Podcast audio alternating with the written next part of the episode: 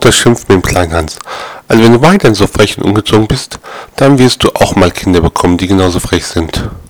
Darauf der kleine Hans. Jetzt hast du ja verraten, Mama.